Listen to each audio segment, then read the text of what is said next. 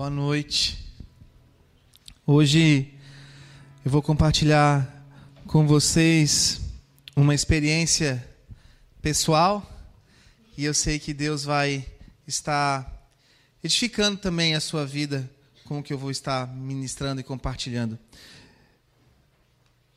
Eu gostaria que você abrisse a sua palavra no livro de Ezequiel, capítulo 36. Verso 26, diz assim: Dar-vos-ei um coração novo. Não, primeiro, o verso 25. Então aspergirei água pura sobre vós, e ficareis purificados. Aqui existe uma profecia dizendo que, da parte de Deus, dizendo que água pura seria colocada sobre cada um de nós, sobre o povo de Deus. E que esse povo, no caso, nós tra trazendo para uma aplicação mais prática, nós seremos purificados de todas as vossas imundícias, de todos os vossos ídolos vos purificarei. Ídolo é tudo aquilo que a gente coloca no lugar de Deus na nossa vida. Qualquer coisa. Pode ser um problema, pode ser uma situação, pode ser uma reclamação, tudo aquilo que a gente acaba vivendo em função de. O dinheiro pode ser um ídolo. O casamento pode ser um ídolo. A falta de dinheiro pode ser um ídolo. E até mesmo práticas que nós temos viciantes podem ser um ídolo. E as nossas imundícias são os nossos pecados. Tudo aquilo que a gente faz que vai contra a vontade de Deus. Aqui, Deus está dizendo que Ele nos purificará com a água. E dar-vos-ei um coração novo, e porei dentro de vós um espírito novo. Aqui ele estava se referindo a uma nova vida a partir de Jesus Cristo. E esse espírito seria o Espírito Santo. Tirarei de vós o coração de pedra e colocarei sobre cada um de vocês um coração de carne. O que seria um coração de pedra? Um coração de pedra, que é um termo bem comum aí no sertanejo, nas músicas sertanejas, é um coração duro, um coração difícil, uma pessoa que ela tem uma índole difícil, um jeito difícil de viver, de ser, turrão, ruim. E nos daria um coração de carne, um coração mais maleável. Não a carne do tipo do boi, mas a carne do tipo do ser humano, um coração que tem sangue de verdade, um coração que tem ali, é, pulsiona né, o sangue para todos os restantes do corpo. Enfim, é uma analogia que Deus está trazendo aqui, num modo figurado, dizendo: olha, eu vou purificar vocês com água pura. Lembrando que antigamente, principalmente no Antigo, no, no Antigo Testamento, o que acontece? A água pura era difícil de ser encontrada no deserto. Então era necessário cavar poços. E quando a gente vai cavando o poço, o poço até encontrar a água pura, é difícil. Primeiro vem uma terra barrenta, uma água barrenta, até sair a água pura. Então a água pura era algo valioso. Você só tinha água pura de fácil acesso se você estivesse próximos dos rios. Vocês estão entendendo? Então, a questão de encontrar água pura no meio do deserto não era tão simples assim. Era necessário um trabalho, um trabalho árduo de cavar até encontrar um poço que supluísse água, e essa água tinha que sair, sair, sair, até começar a sair uma água pura. Então, Deus está trazendo sobre nós algumas figuras, né? alguns sentidos figurados. Isso no Antigo Testamento. Agora, abra sua palavra no Novo Testamento, no livro de João.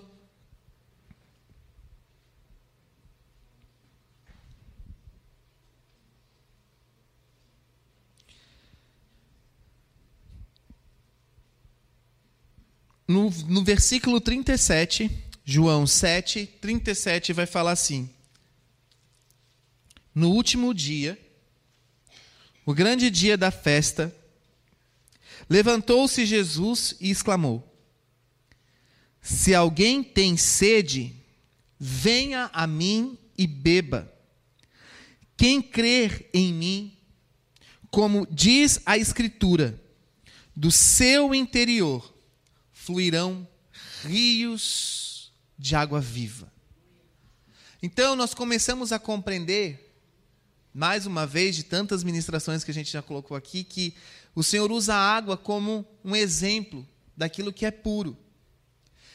E lá no Antigo Testamento nós acabamos de ler que o Senhor nos purificaria de toda a nossa imundície, de tudo aquilo que era nossa idolatria, de tudo aquilo que desagradava a Ele com água pura.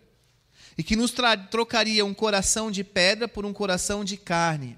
E aqui Jesus está dizendo que Ele é a fonte da água da vida. E que do nosso interior, daqueles que creem nele, quantos creem em Jesus? Quantos creem em Jesus? Levanta bem a mão alto aí. Aí. Do nosso interior fluirão rios de água viva. E este rio tem a ver com o que a gente acabou de ler lá no Antigo Testamento, que é o Espírito, o Espírito Santo, que flui através de nós. Ele flui como um rio, um rio de água viva. Quantos creem dizem amém? amém? Muito bem, agora eu quero compartilhar com vocês tendo como base esses dois textos que acabamos de ler, uma experiência pessoal que eu tive há mais ou menos duas semanas atrás, em Jerusalém, em Israel. Como vocês sabem, Jerusalém ela é uma cidade que por nós é muito comentada. Nós, como igreja, temos uma casa de oração lá, bem no centro da cidade de Jerusalém. E a cidade de Jerusalém ela é uma cidade bem complexa em, vários, em várias questões políticas e sociais. Né? E durante toda a história de Jerusalém, a gente pode verificar as zonas de conflito, as lutas por aquela terra. Mas lá, nesta cidade, tem muitas pedras. Quem aqui já foi para Jerusalém? Levanta a mão aí. Levanta alto quem foi. Amém. Glória a Deus. Então vocês sabem muito bem do que eu estou falando. Tem muita pedra. Na verdade, Jerusalém é no meio de um deserto, né? Parece que quando o, o, o Senhor trouxe a promessa para Moisés que levaria o povo para a terra que manda leite e mel, ele estava trolando ali, porque não tem muita coisa naquela terra sem ser pedra e deserto, né? E é uma cidade de muita pedra. E tem uns ditados que falam: ah, se essas pedras falassem, ah, se essas ruas né, pudessem dizer através das pedras que estão ali há muitos e muitos e muitos anos, todas as histórias, tudo aquilo que aquelas pedras já falaram, já viram. E lembra, Senhor falou que nos trocaria um coração de pedra por um coração de carne. Mas a palavra de Deus também vai dizer, no Novo Testamento, que nós somos o povo de Deus e nós somos pedras vivas para edificar a igreja dele. Nós somos como pedras vivas, eleitas e preciosas para Deus. Então, essa questão de pedra é uma questão muito corriqueira e comum na cidade de Jerusalém. Toda a cidade antiga de Jerusalém, hoje Jerusalém é uma cidade muito grande, mas tem a cidade antiga que é a cidade murada. Dentro da cidade murada, tudo é feito com pedra, não tem nada de concreto, é tudo pedra sobre pedra e todas as, as construções, enfim. Mas tem um lugar em específico em Jerusalém que para nós cristãos e para nós como igreja tem um significado muito grande, que é o chamado Jardim do Túmulo ou Jardim de Gordon. O que, que é este jardim? Este jardim é onde fica o Gólgota, aonde Jesus foi crucificado. Esse jardim está lá você pega ali a saída do portão de Damasco, pega a primeira direita, segue reto toda a vida, depois vem para a esquerda e por aí vai chegar. É rapidinho, saindo de Jerusalém ali do portão de Damasco, é rapidinho, você entra ali no bairro árabe e pega ali a primeira direita, vai, vai chegar, é rapidinho para chegar ali. E dentro desse jardim, então, é, o que, que tem nesse jardim? Na verdade, a história desse jardim é que a como Jerusalém, ela sempre foi uma cidade muito, muito conturbada e muitos povos de vários tipos sempre tentaram lutar para conseguir aquela cidade. Este lugar aonde Jesus veio a falecer, né, onde ele foi crucificado, que é o Monte da Caveira ou Gólgota, como diz a palavra, né, hoje ele é um cemitério muçulmano. aonde Jesus foi crucificado, hoje tem uma placa bem grande escrito somente Alá é Deus. Mas logo abaixo desse lugar, mais à esquerda, nós vamos ter ali uma caverna. E aquela caverna é praticamente a comprovado, assim, não, não se tem a, a 100% de exatidão, mas tudo indica que aquela caverna foi a caverna em que Jesus foi colocado após a crucificação.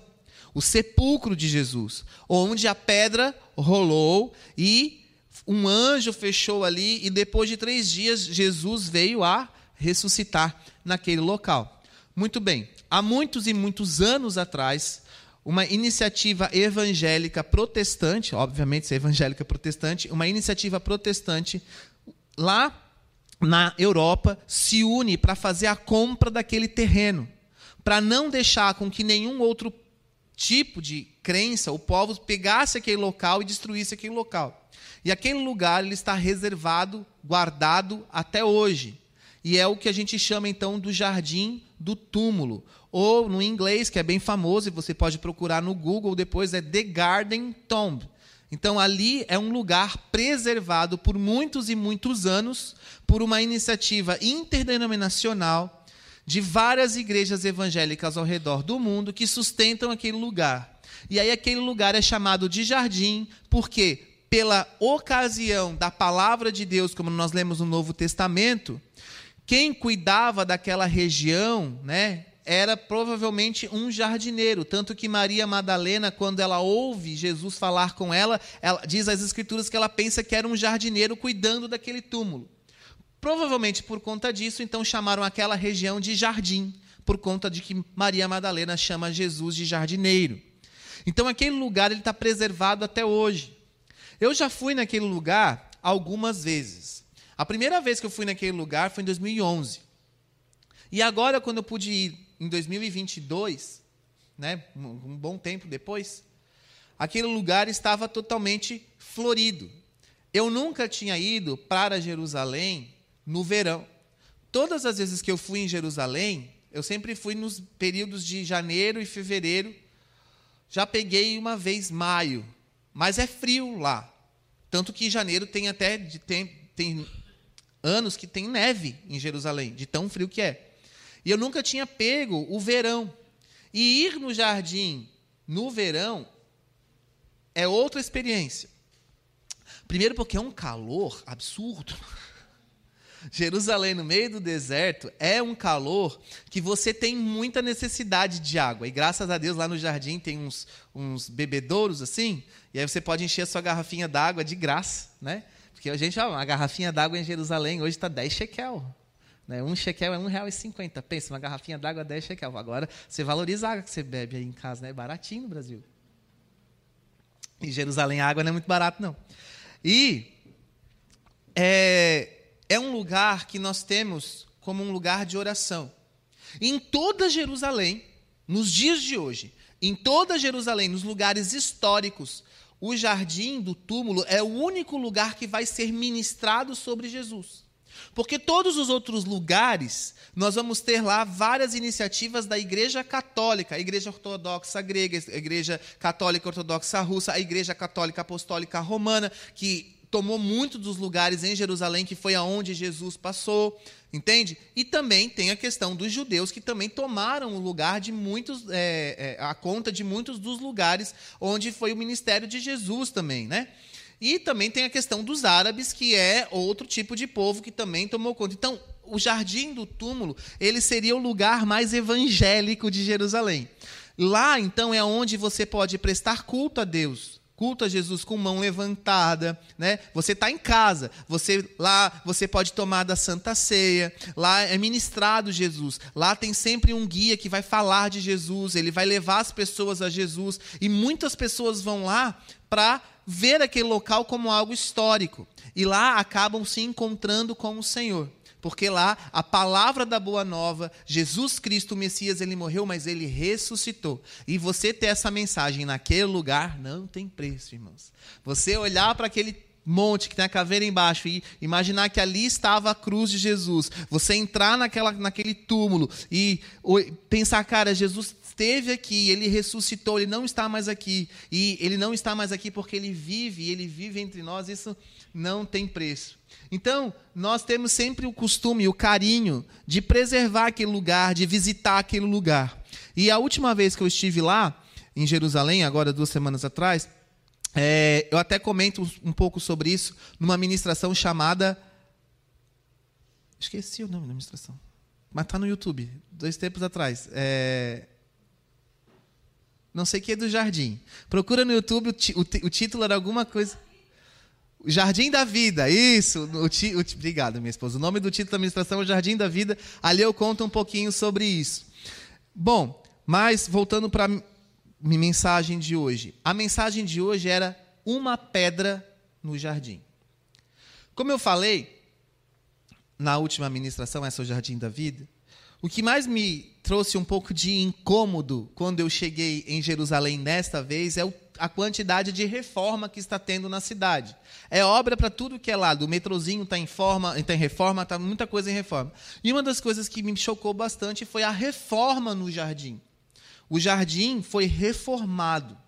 Hoje, o meu irmão no grupo de louvor, para quem não sabe, meu irmão é pastor, ele está morando lá em, Israel, em Jerusalém, na nossa casa por uns tempos, até esse mês, depois ele volta para a Europa ali.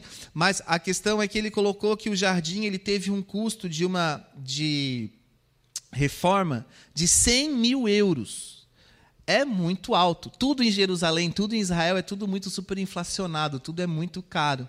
E foi alguém da Alemanha que doou, fez essa doação, e eles estão realizando é, mudanças no jardim. E como nós tivemos esse período da pandemia nesses dois últimos anos, o jardim, então, como teve uma baixa de turistas, conseguiu fazer algumas reformas. E uma das reformas que, são, que, é, que é bem nítida e aparente é aonde você vê o Gólgota. Eles fizeram ali agora de um jeito que ficou bem mais elegante, bem mais bonito, e cabem mais pessoas sentadas para ver o lugar, para você não ficar só em pé olhando. E colocaram as cercas que eram de grade, agora são de vidro. Ficou uma coisa bem mais bonita. Depois você pode procurar lá.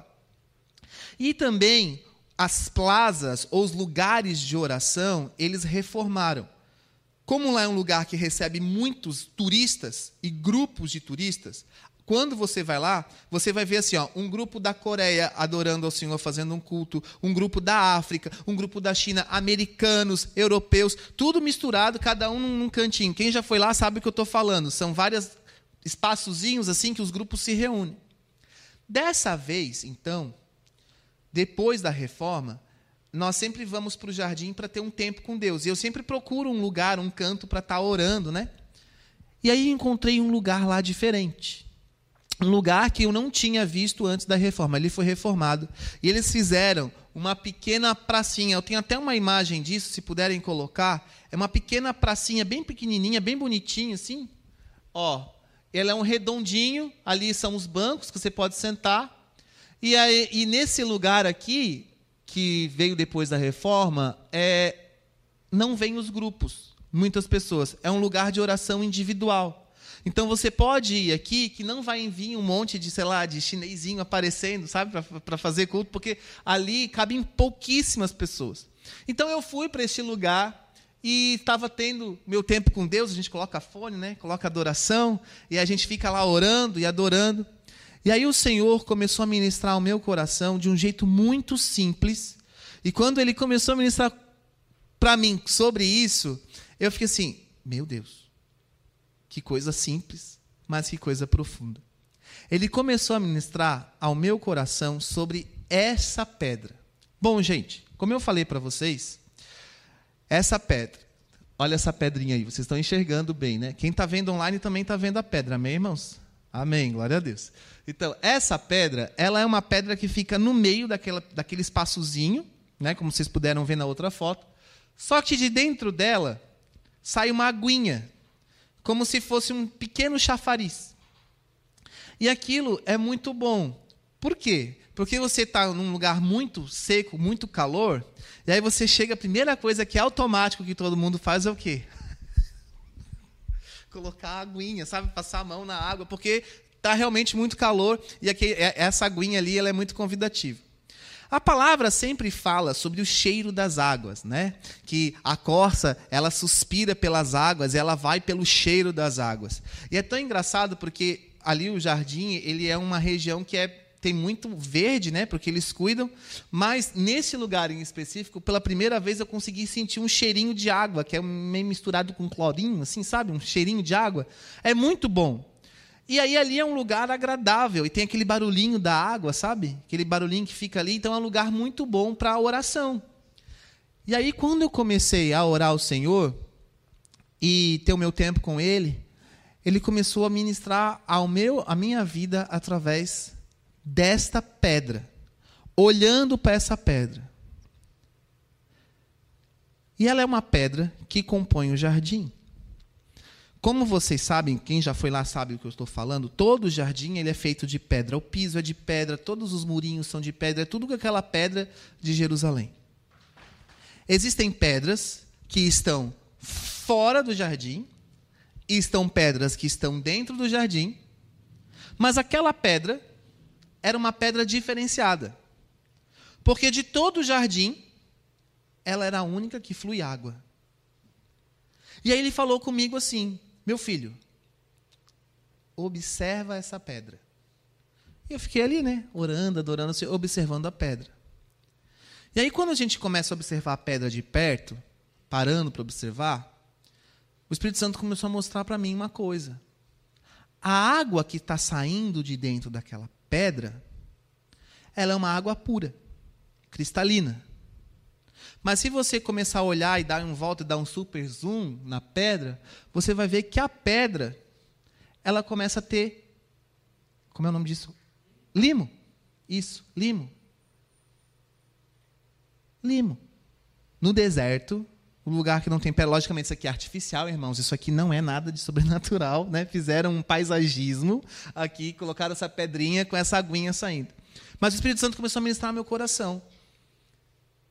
Você é como essa pedra.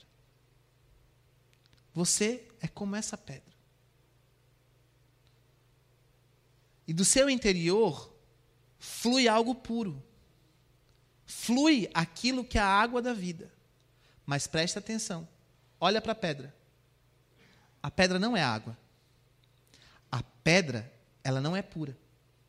E por conta disso, mesmo ela recebendo sempre da água pura, vai criando limo. E é necessário, de tempos em tempos, limpar a pedra. Mas, pastor, a água não é pura que está saindo da pedra? É. Mas o ambiente que a pedra está faz com que crie crosta, crie limo. E você precisa de tempos em tempos ser limpo. Mesmo crendo que de dentro de você fluem rios de água viva. Mesmo que aquilo que sai de dentro de você, que é o espírito da verdade, que o mundo não pode perceber nem conhecer, mas disse Jesus, ele habita em vós e está sobre vós para sempre. Esse espírito, ele é puro, mas você não é. O ambiente que você está não é. E mesmo a água mais pura, precisa, com o tempo, de alguém ali limpar você, limpar a pedra. Em outras palavras, Jesus começou a ministrar meu coração dizendo: Meu filho, você não é nada. Você é só uma pedra no jardim. Meu filho, presta atenção. Você é uma pedra. Como todas as outras pedras que estão aqui. E como vocês podem observar, ó, lá no fundo dá para ver, ó, é tudo feito de pedra. Quem foi no jardim sabe, é tudo pedra sobre pedra e tal. Essa pedra ela é diferenciada pela forma dela e o mais importante, porque ela tem água. Mas no momento em que a água para de sair dessa pedra, essa pedra é apenas mais uma pedra. Ela não tem nada de diferente. Assim é a sua vida. No momento em que parar de jorrar a água da vida de você, você vai ser só mais uma pedra que de nada diferencia das outras a não ser pela característica física. Essa daqui é um pouquinho mais gordinha, né? Vocês podem observar, né?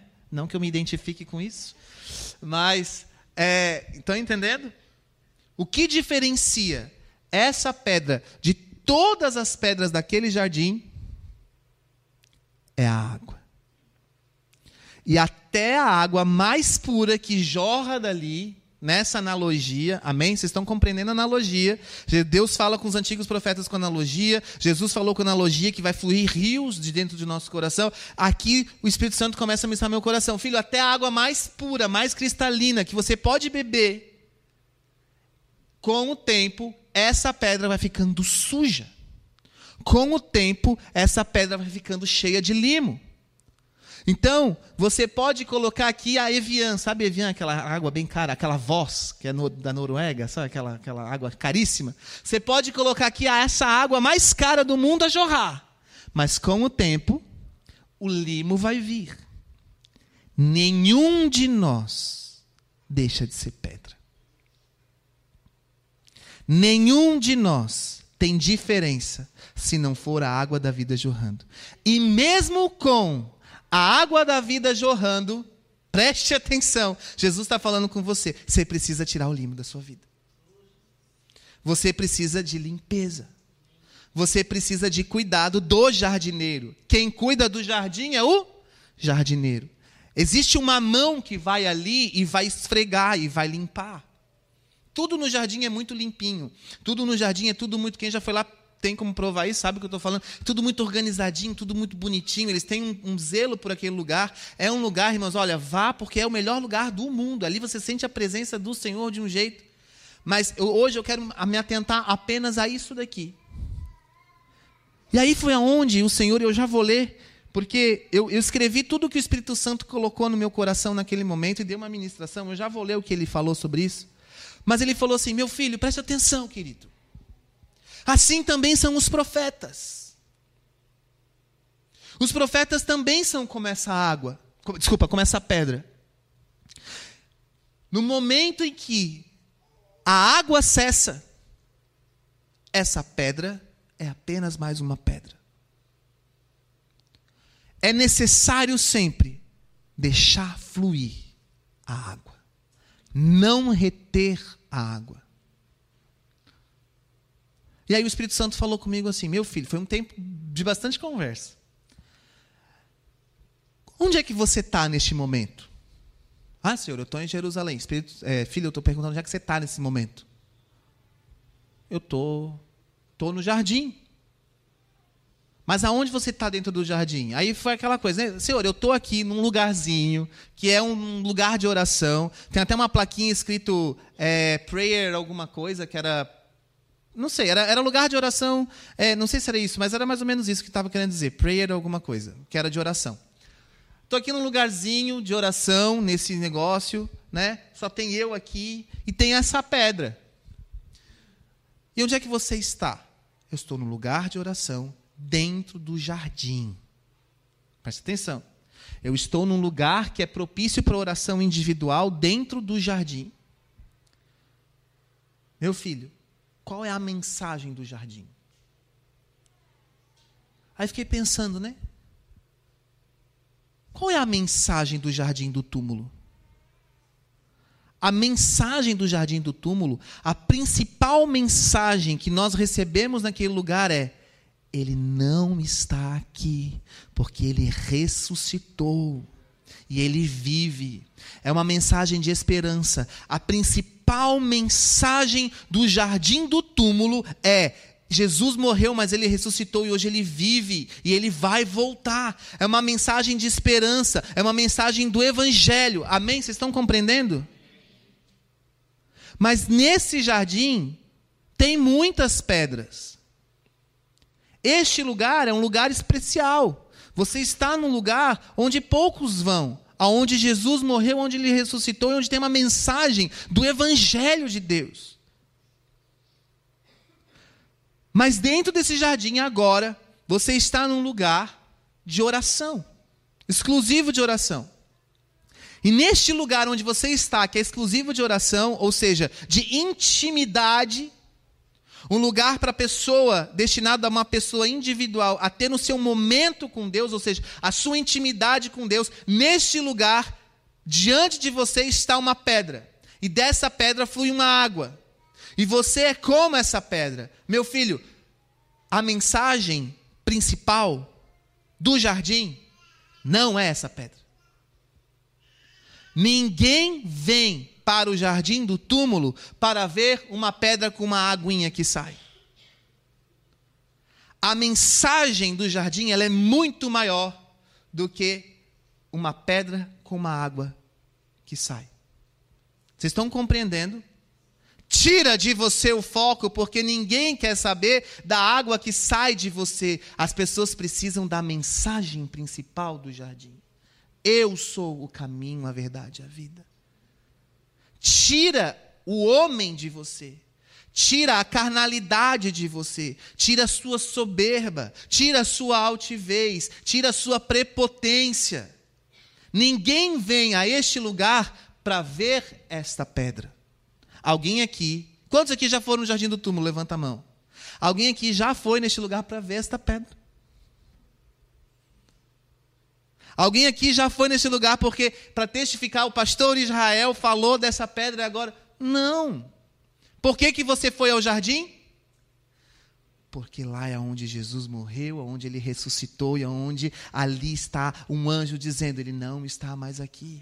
É um lugar da presença dele. Meu filho, as pessoas estão vindo aqui por conta da minha presença, mas quando elas chegam aqui, elas encontram um lugar de intimidade comigo. Aqui, neste lugar, elas vêm para ver o todo, mas elas acabam encontrando um cantinho.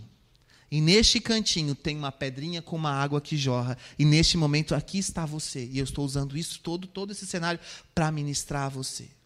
Você veio a Jerusalém para se encontrar comigo, mas é aqui, neste momento, neste lugar, que eu estou usando essa coisa tão simples, essa linguagem tão simples, para ministrar a você. E eu gostaria então de ler para vocês o que o Espírito Santo ministrou ao meu coração, amém? Assim como essa pedra verte água, assim também é a sua vida. A água que sai da pedra é pura mas com o tempo, até mesmo a água traz, por sua ação na pedra, o musgo. A água é pura, mas a superfície da pedra não é. O que, que Deus estava querendo me dizer? Meu filho, eu sou puro, mas o seu corpo, a sua carne, a sua superfície não é. A água, água e pedra são matérias totalmente são materiais totalmente diferentes. Eu e você somos totalmente diferentes. Mesmo com a água mais pura, o limo mais espesso pode se encostar e ficar fixado nesta pedra por anos. É preciso limpar a pedra para que a sua beleza esteja aparente. Preste atenção. Se não houver limpeza nessa pedra, a pessoa que chegar naquele lugar vai ver uma pedra musguenta, verde, nojenta. Estão entendendo? O problema é quando a pedra se enxerga tão pura quanto a água. Quando a pedra se vê tão puro quanto a água. A pedra, meu filho, a pedra nunca será a água. O Espírito Santo está falando com você? Ele falou muito comigo. A pedra nunca será a água. O frescor da água pura jamais será como uma pedra dura e seca. O Senhor, o teu Deus, é tanto a água pura quanto a rocha da sua salvação. Enquanto que você é rebanho do seu pastoreio. O seu, o seu coração, como dizem as Escrituras, pode ser duro como uma pedra, mas as mesmas Escrituras dizem que do seu interior fluirão rios de água viva. Você é como a pedra. Eu sou essa água. Somos diferentes. Somos totalmente diferentes. Eu não sou você, meu filho. Você não pode ser eu. Quantas vezes a gente quer ser Deus? Quantas vezes a gente acha que a gente pode ajudar a Deus? Quantas vezes a gente chega a Deus, eu tenho razão, tu não está entendendo. E Deus está usando essa analogia para falar comigo, meu filho. Você é a pedra, eu sou a água. Eu não sou você. Você não pode ser eu. Tal qual esta pedra e esta água. Mas o conjunto, a junção destes dois elementos formam uma obra bela, serve para um propósito. E eu digo para vocês, numa manhã de verão quente, 11 da manhã em Jerusalém, no lugar de muito sol, você encontrar um cantinho de oração com uma água vertendo de uma pedrinha para você molhar a mão ali, se refrescar, é uma experiência muito boa. É um conjunto de obra, a junção dessas duas coisas. Dentro deste jardim, esta pedra é só mais uma. Ela não é o centro do jardim e tampouco é a mensagem principal do jardim. Porém, essa pedra se destaca de todas as outras pedras do jardim. Então, quando você visita o lugar, você vai ver que tem pedra em todos os lugares, mas a única que realmente se destaca é essa daqui. Por quê? Porque tem uma água saindo dela. É o centro do jardim de oração, dentro de uma estrutura pronta e diferenciada. Dessa pedra flui água. É bela, é destacada. Não tem como negar. Essa pedra, ela se destaca de todas as outras pedras daquele jardim. É nítido, é perceptível. O que Deus está querendo ministrar a você e a mim hoje é o seguinte: todos vocês são meus filhos, mas tem filhos que são mais destacados, porque flui água. Vocês estão compreendendo? Jesus está ministrando ao seu coração individualmente aí? Ele continua: Profetas são assim, são como esta pedra, e eu sou a água. Esta pedra, sem a água, não tem som, não tem brilho, não se destaca, é apenas uma pedra. Mas lembre-se, eu sou a água, profetas são como a pedra.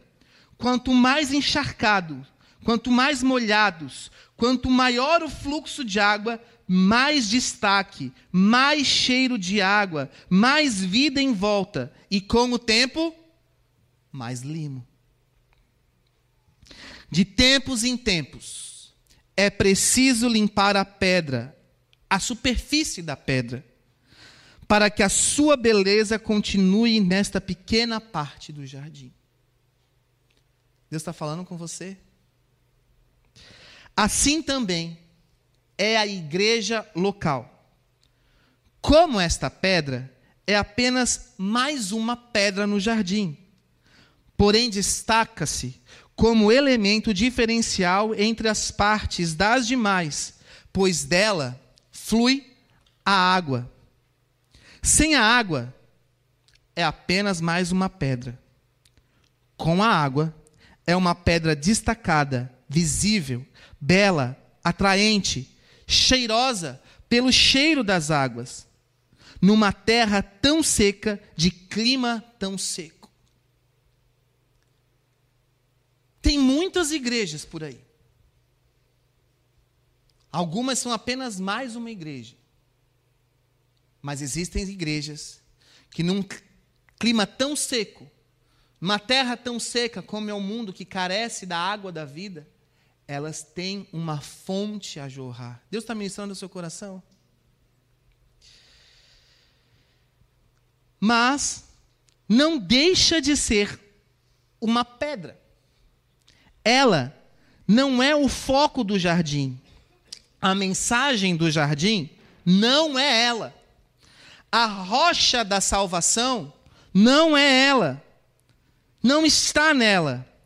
A mensagem não é a pedra que rolou. A mensagem do jardim é a esperança viva que jamais acaba. O redentor vive, ele sofreu, ele morreu e ressuscitou neste jardim. O tamanho do jardim se torna um universo comparado ao centro do jardim de oração que esta pedra está. Vocês conseguem compreender isso? Nessa região aonde a pedra está, o jardim inteiro, o jardim do túmulo inteiro, ele é o tamanho de um universo. De tão grande perto da onde essa pedra está. A pedra é como a igreja local. O jardim é como o meu reino. O reino de Deus vai além da pedra. Mas da pedra flui a água. Tem um ambiente destinado à oração, à presença e ao encontro comigo. Não subestime a pedra com água. Em outras palavras, Deus está falando comigo: não subestime a sua igreja local.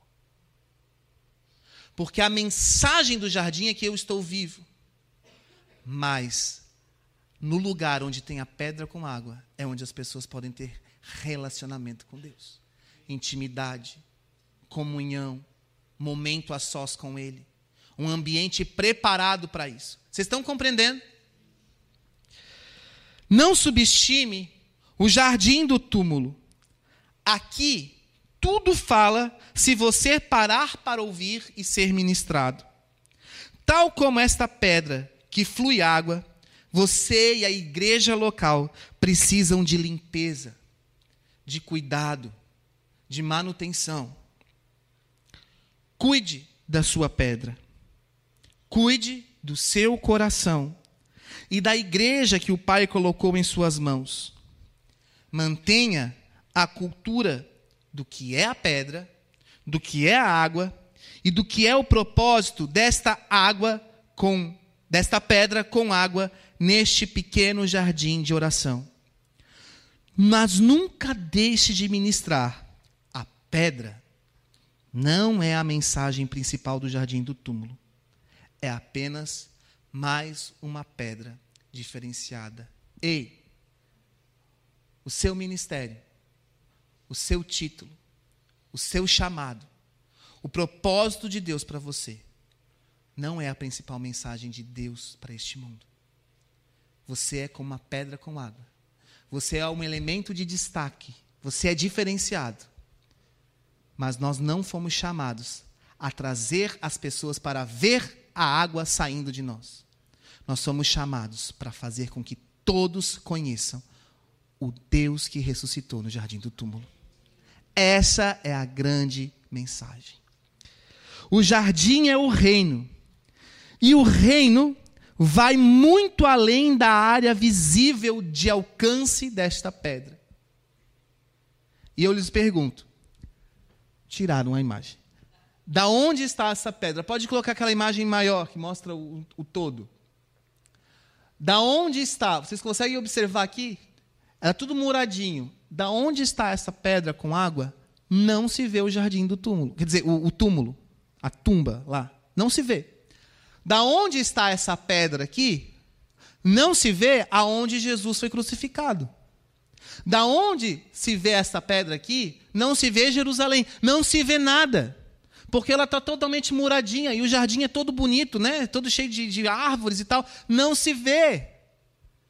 Presta atenção. Ó, igreja do Brasil. Do Brasil se vê Jerusalém. Do Brasil se enxerga o túmulo. Do Brasil se enxerga a cruz. Mas de você flui rios de água viva. E você tem que mostrar: olha, eu estou aqui, eu sirvo para um propósito, mas eu pertenço a um jardim, onde um jardineiro vive, onde um jardineiro me cuida, onde um jardineiro me limpa. A água flui dele, tudo está de acordo com a direção dele. Isso daqui é só um chafariz, foi criado por mãos.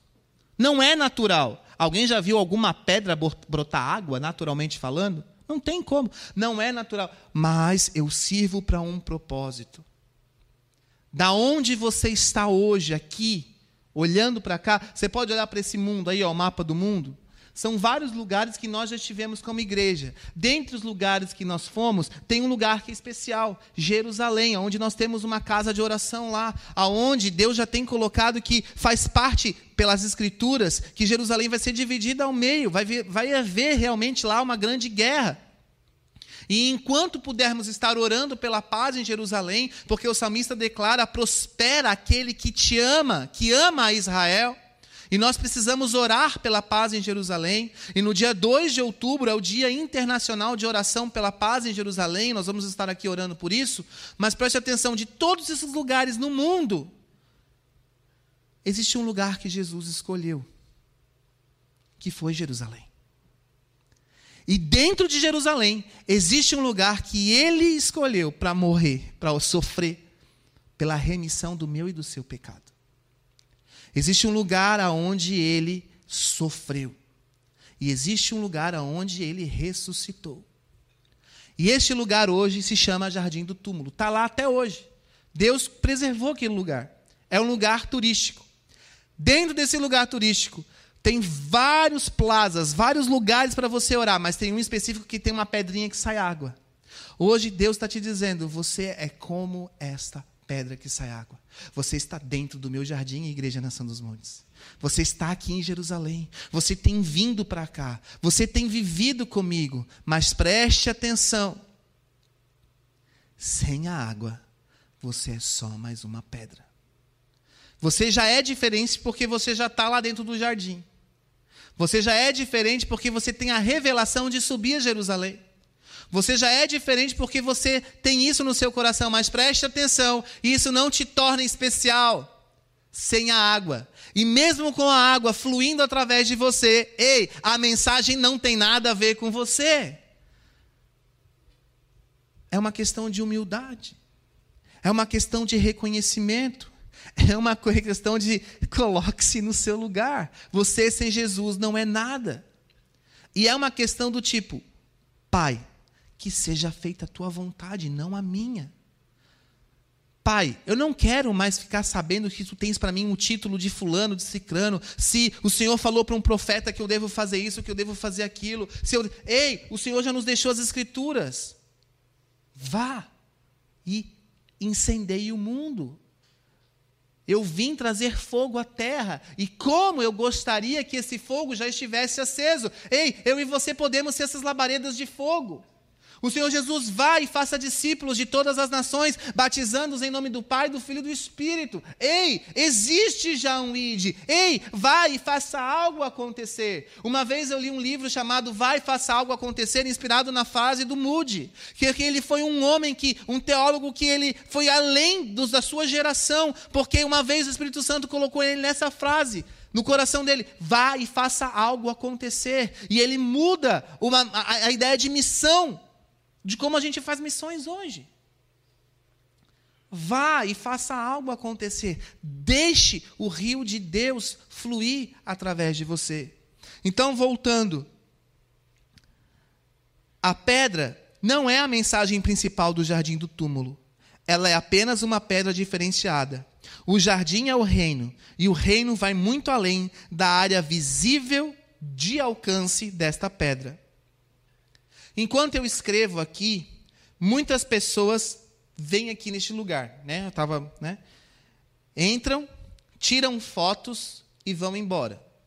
Até porque eu acho que elas entravam assim no lugar, né? Chegava, tava eu lá assim, escrevendo, aí a pessoa, né? E saía. Tinha alguém ali já, né? Que era eu. Então assim, as pessoas iam ali, viam, tiravam umas fotos e, e iam embora. Aqui é um círculo pequeno, bonito, aconchegante, um lugar diferenciado e atrativo de todo o jardim. Aqui tem cheiro de água, aqui tem flores, e é muito bonito. E aqui em volta, é que agora, essa foto não foi o que tirei, foi o Thiago, mas não, as flores não estão aparecendo. Mas quando eu fui nesse, nesse em volta aqui, nesse círculo, tinha um monte de flor, estava bem florido. É, entendo que assim é a minha igreja local. no reino de Deus. Nós temos flores, nós temos uma pedra com água, nós temos um ambiente preparado, mas presta atenção, a mensagem não está em nós. A mensagem não é nós. Eu, como igreja local, sem a água, eu sou só apenas mais uma igreja. Eu, sem Jesus, eu sou apenas mais um filho crente que se diz crente. Eu preciso manifestar essa água. Essa água, ela é pura, ela é limpa. Mas mesmo com a água mais limpa, de tempos em tempos, eu preciso de limpeza. A minha superfície, a minha casca precisa de limpeza. O limo vai agregando, vai chegando. O Espírito Santo está ministrando a você. E às vezes você hoje está passando por problemas, por circunstâncias, e o Senhor está querendo dizer para você, meu filho, deixa eu tirar o limo, para a sua beleza aparecer mais. Deixa eu tirar a sujeira, deixa eu tirar a gordura. Hoje eu coloquei para lavar é, a roupa, e aí, não sei como é na máquina de lavar de vocês, tem umas pessoas aí que tem umas máquinas de lavar toda tecnológica, né? Tu aperta um botãozinho lá e tal, e ela lava, seca, embrulha, deixa pronto, passada, né? É um troço mas a minha é daquelas mais normal mesmo. Quem me deu foi minha avó quando meu, meu filho nasceu. E aí, tem ali, então já faz alguns anos, né? E aí, o que acontece? Você vai, no lugar onde você coloca o sabão e o amaciante, você pode usar o Downy. Você pode usar o Omo, né? Os, os mais caros que tem. Sabão não limpa? Amaciante não tem cheiro bom, não é para limpar? Não fica uma gordura nojenta? Já viram a gordura do sabão em pó, ou do sabão líquido, enfim? A, a gordura do amaciante. Aí tu tira aquilo, aquela, aquela caixinha, e tu vê, cara, é uma gordura da limpeza, é uma sujeira da limpeza. Vocês estão entendendo? Assim é nós. Mesmo recebendo coisas boas, mesmo você recebendo, colocando a sua roupa para lavar né, com Downy. O Downy é caro, hein? Você pode estar colocando girando sol também, não tem problema. O IP, né? Mesmo você colocando com o mais caro, o mais limpo, você precisa de manutenção. Você precisa de limpeza. Eu lembro que quando a gente foi para o Descende em 2018, 2019, lá em Orlando, a Flávia, ela é a, é, é, é a, é a doida da, de lavar roupa, né? E aí, o que acontece? Cara, ela comprou um negócio que era muito legal. Era um negócio assim, umas cápsulazinhas que tu colocava dentro da máquina de lavar. E aquilo vinha, o amaciante, o, lava, o, o, o, sabão líquido, tudo, e aquilo derretia. Era um troço, só vi, só vi lá nos Estados Unidos essas coisas. Cara, e dava um cheiro na casa. Tu entrava em casa, sabe aquele cheiro que dava aquele cheirão de roupa limpa? Sabe? Até a máquina daquela, que ficava bem embaixo da escada, né? Assim, da, da, da casa, era bem estranho. Tu entrava na casa e tinha ali um banheiro e já tinha as máquinas de lavar num guarda-roupa, assim. Nos Estados Unidos eles não colocam roupa para secar no sol, não tem varal, é tudo as máquinas que secam sozinho, né? Aí tu chega em casa, vem aquele cheirão de roupa limpa, sabe? Até mesmo uma máquina dessa precisa de limpeza. O que Deus está querendo te dizer hoje é o seguinte, meu filho, você pode achar que tem uma água mais cristalina. Você pode se achar o último profeta do mundo. Você pode se achar a pessoa escolhida por Deus da nação. Você pode ser o papa do mundo. Mas sem a água você não é nada. E mesmo com a água, você precisa de limpeza. Você precisa de manutenção. E tem uma, uma música, não sei se eles vão cantar aqui hoje, mas é, que fala manancial, que em 1998 Ana Paula Valadão escreveu dizendo: Senhor, eu quero ser como um jardim fechado, cuidado pelo Senhor, cuidado pelo Senhor. E hoje, e que do meu interior, né, que o meu interior seja como um manancial, com que fluam águas vivas. Hoje nós vamos sentar à mesa com Cristo. Hoje nós vamos tomar da Santa Ceia. E que todos nós possamos ter um tempo com o Senhor de dizer: Deus, eu quero ser como um jardim cuidado por ti. E porque eu quero ser como um jardim cuidado pelo Senhor, eu preciso de manutenção. Eu preciso compreender que eu preciso tirar de mim, que o Senhor tire de mim o limo, o musgo da minha pedra. Porque eu não sou perfeito. Porque o ambiente que eu vivo, o lugar que eu trabalho, as pessoas com quem eu convivo, não são perfeitas. Aonde eu estou é seco, é árido. Eu sei que de mim sai a água da vida. Eu sei que eu tenho água para os outros, mas eu também sei que eu estou sendo contaminado pelo ambiente. Deus está ministrando a você? Internet, conversas, pessoas, trabalho, lugares que nós temos que ir por conta do trabalho, tudo isso vai nos desgastando no dia a dia. E o nosso Deus sabe disso. Ele não está querendo te condenar nessa noite, bem pelo contrário. Ele está querendo dizer para você, meu filho, deixa eu limpar você. Meu filho, deixa eu cuidar de você. E a palavra de Deus garante que o sangue de Cristo nos liberta de todo pecado.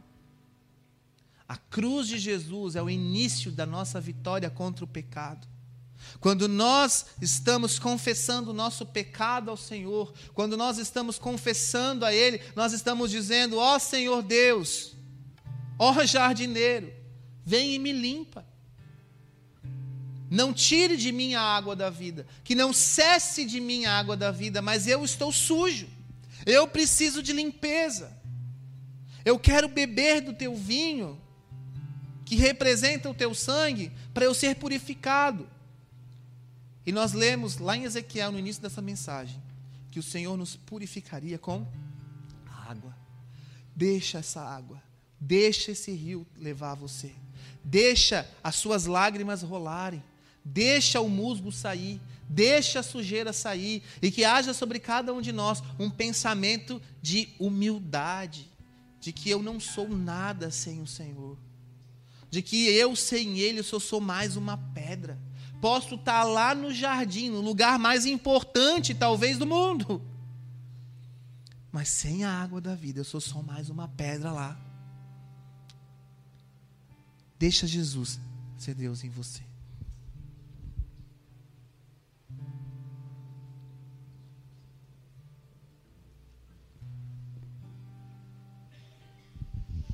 Nós vamos ter a ceia eu estou aqui para ministrar essa ceia e muito muito providencial do Senhor, né? Justamente essa ministração, essa palavra que o Israel trouxe, finalizar com uma ceia.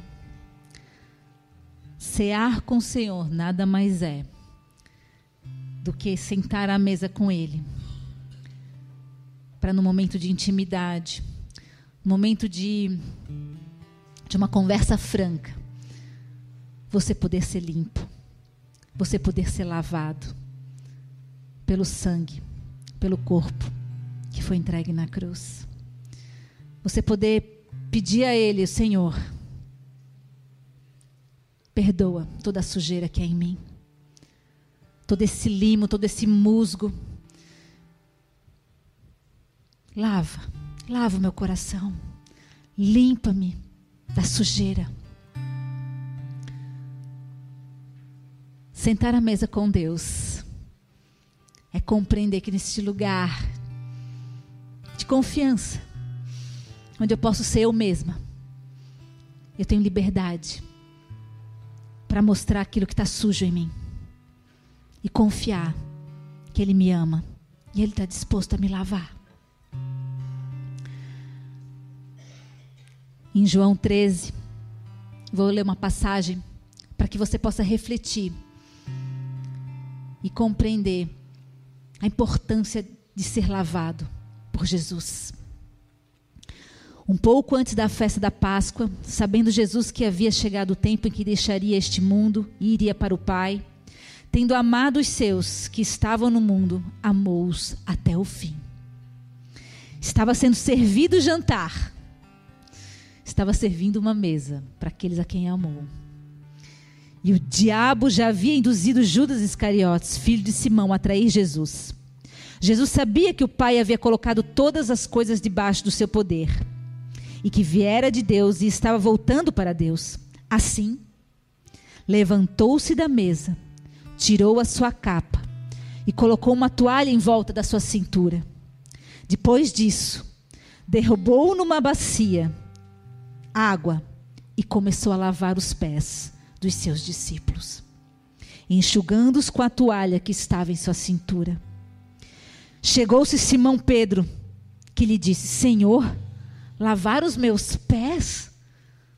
Como quem diz: Senhor, o Senhor vai se humilhar e lavar os meus pés? O Senhor vai tirar minha sujeira, o lugar mais sujo do meu corpo, o Senhor vai se rebaixar? E respondeu Jesus: Vocês não compreendem agora o que estou fazendo.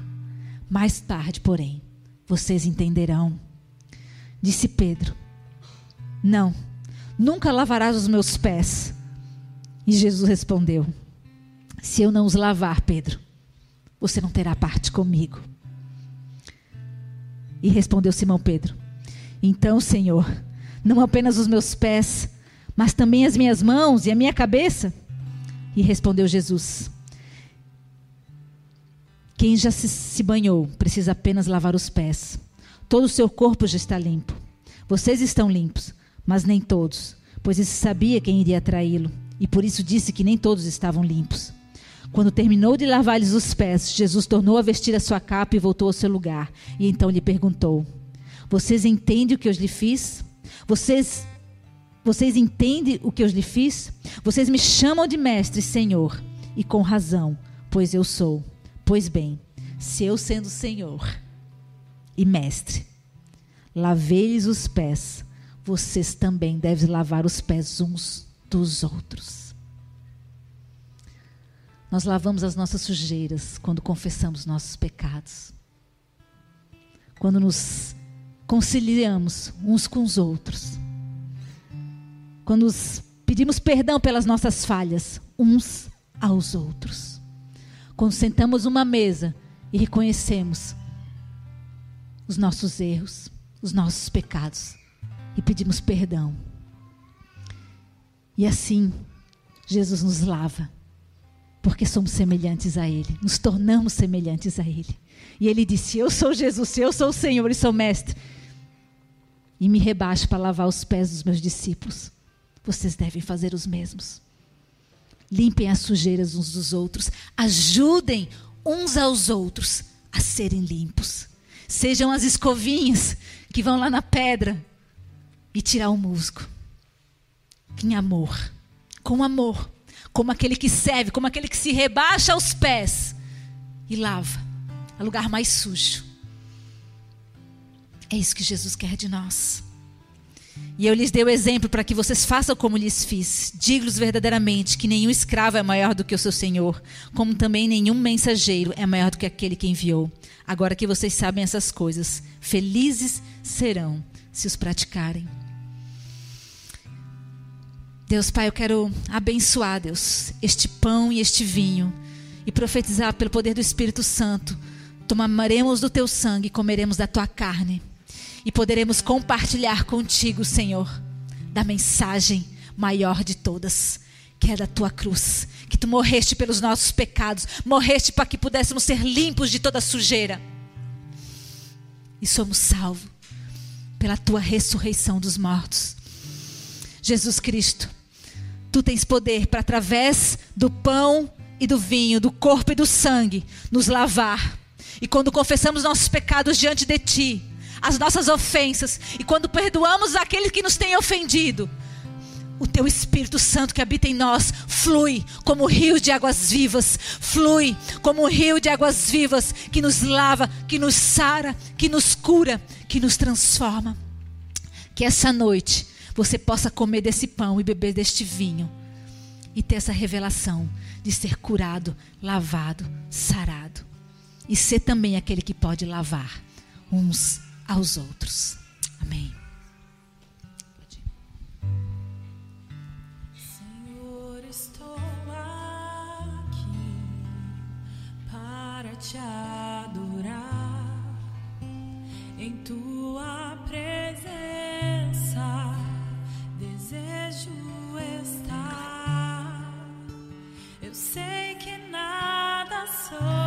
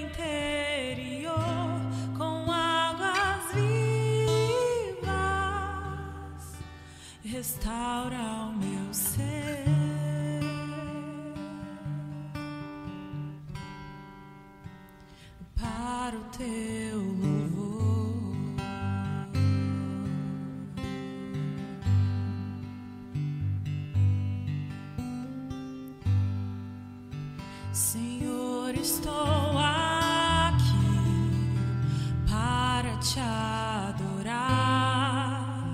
Em tua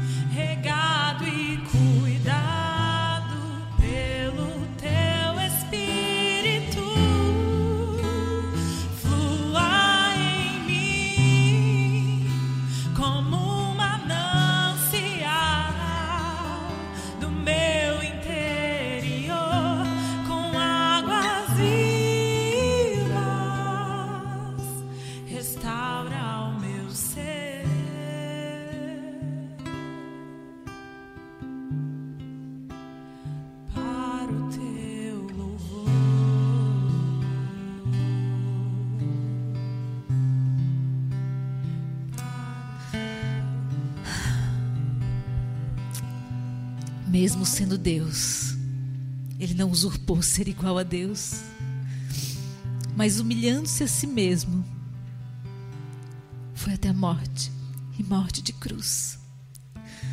O nosso Deus, ele se humilha, se rebaixa até os nossos pés para lavar os nossos pecados. Por isso, nada, nada tem poder para te separar de um amor que morreu por você. Que essa noite, comendo do pão e bebendo do vinho, o sangue de Cristo lave de todo o pecado. O teu Deus, ele vai até o lugar do teu pecado, ele vai nas profundezas da sujeira para te lavar. Por amor de ti, ele te arranca desse lugar e te mostra um lugar onde flui águas vivas. Um rio de águas vivas, um rio limpo. Esse é o teu Deus. Esse é o teu Deus. Por isso não resista. Se renda, mergulhe, mergulhe neste rio. Receba, receba da lavar de Jesus sobre a tua vida. Ele lava os teus pecados, te sara e te perdoa. Em nome de Jesus. Coma do pão e beba do vinho, em memória de Jesus.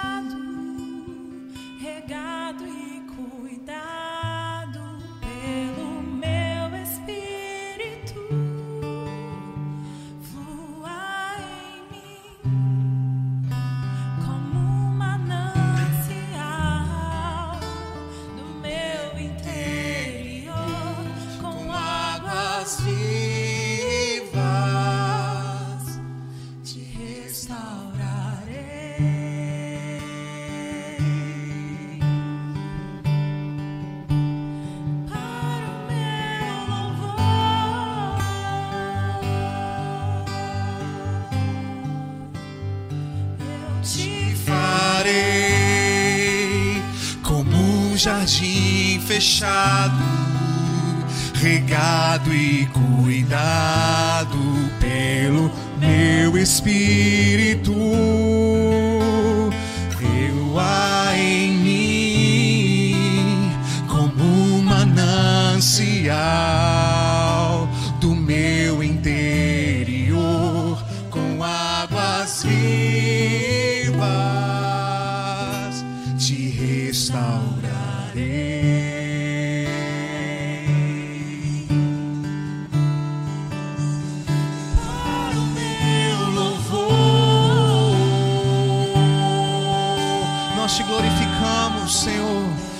Porque o Senhor transforma as nossas vidas, o Senhor transforma o nosso ser, o Senhor nos perdoa, nos limpa, nos lava. E nós hoje estamos aqui como pedras vivas, eleitas, preciosas para o Senhor, para manifestar a tua glória. Aleluia. Dê uma salva de palmas a Jesus.